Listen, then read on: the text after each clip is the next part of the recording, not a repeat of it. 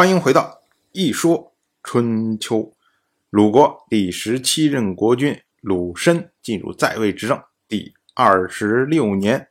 胆秦是个非常有意思的人，他曾经三次做官，三次被罢免，而且每一次被罢免之后啊，都赖着不走，然后就说：“哎，你看这个大官不让我做，让我做个小官也行啊，我也干呢。”就是因为这样啊，所以他的一生。都是起起伏伏，起起伏伏，生活呢也不是特别的富庶。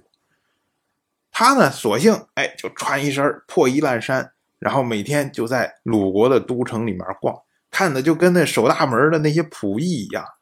可是呢，因为时间长了之后啊，大家也不以为意，看着都觉得习以为常，就是这么个人。但是呢，他的夫人就开始有意见了。他夫人说：“说你这有点太过分了吧？说君子有二尺啊，国家没有道义，可是自己富贵，这是一尺；国家有道义，自己贫贱，这是二尺。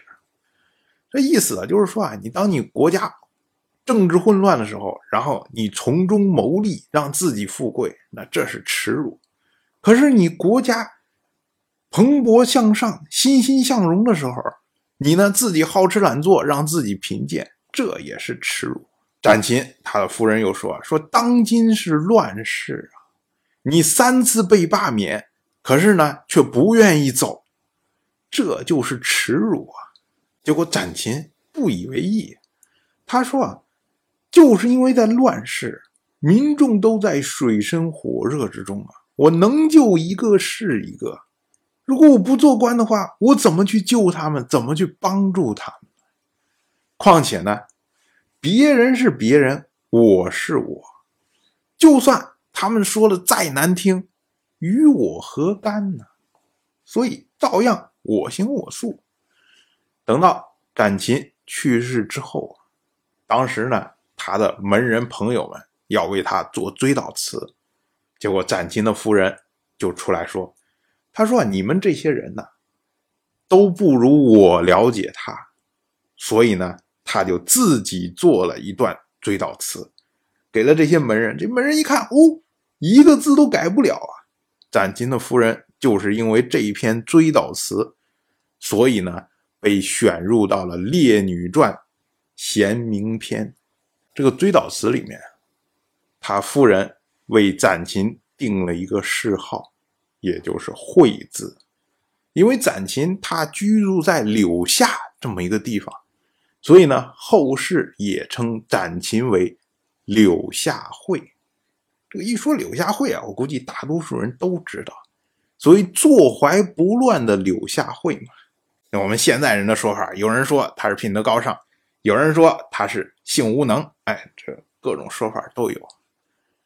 但是到底怎么坐怀不乱，这个细节我们是不知道的，因为这个事儿啊，在春秋战国以及秦汉初年，知道的人太多了。就是你随便一说刘家卫，大家都知道，大家都知道坐怀不乱，所以呢，就没有人特别把这件事情的这个始终都给记录下来。这就好像我们今天一样，你看大家去看新闻，新闻上哪有说我们平常怎么生活的？都是说，哎，今天发生个什么新鲜事明天发生个什么事儿，哎，都是讲这些，没有人去记录这些大家都知道的事情的。所以，以我们今天去看古代的时候，我们看到的东西，可能都是当事人觉得新鲜的东西，不是当事人真正的生活的状况。所以，对于刘夏会这个事情呢，大家都在说，说他坐怀不乱，可是到底怎么坐怀不乱，反而没有人知道。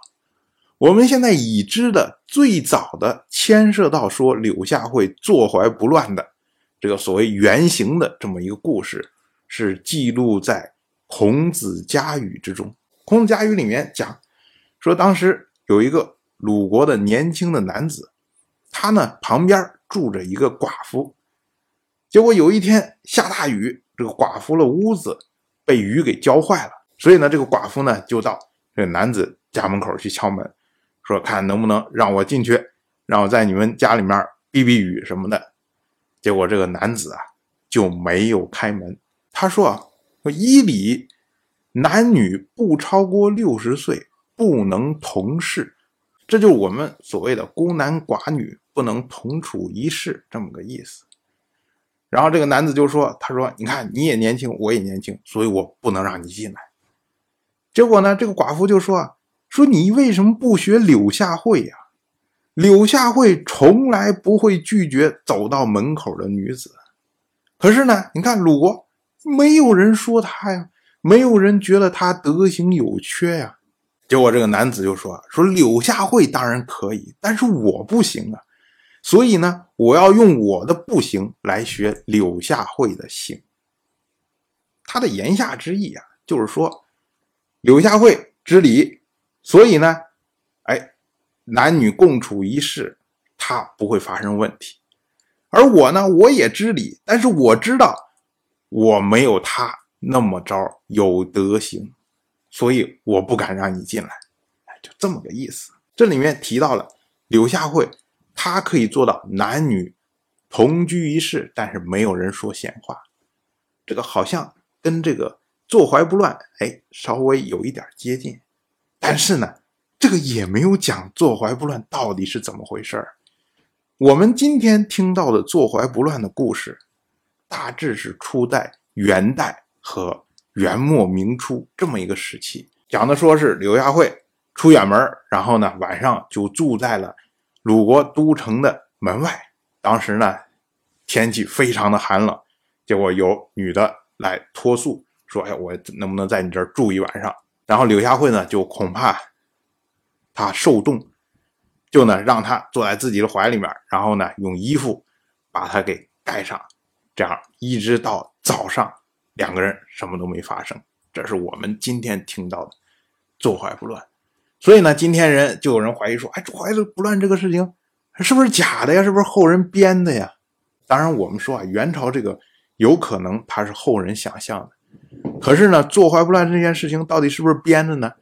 现在没有证据去证明。但是不管怎么说啊，柳下惠这个人呢，或者说展禽这个人，他是一个非常贤德的人。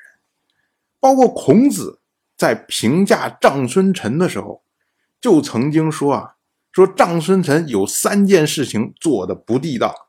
第一件事情就是让柳下惠的职务在他之下。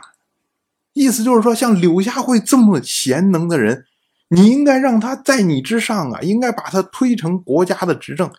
你怎么能让他处在你下面呢？你这个事儿做的不仁德、不地道。哎，由此我们可见孔子对柳下惠的评价。当然，这些都是题外话。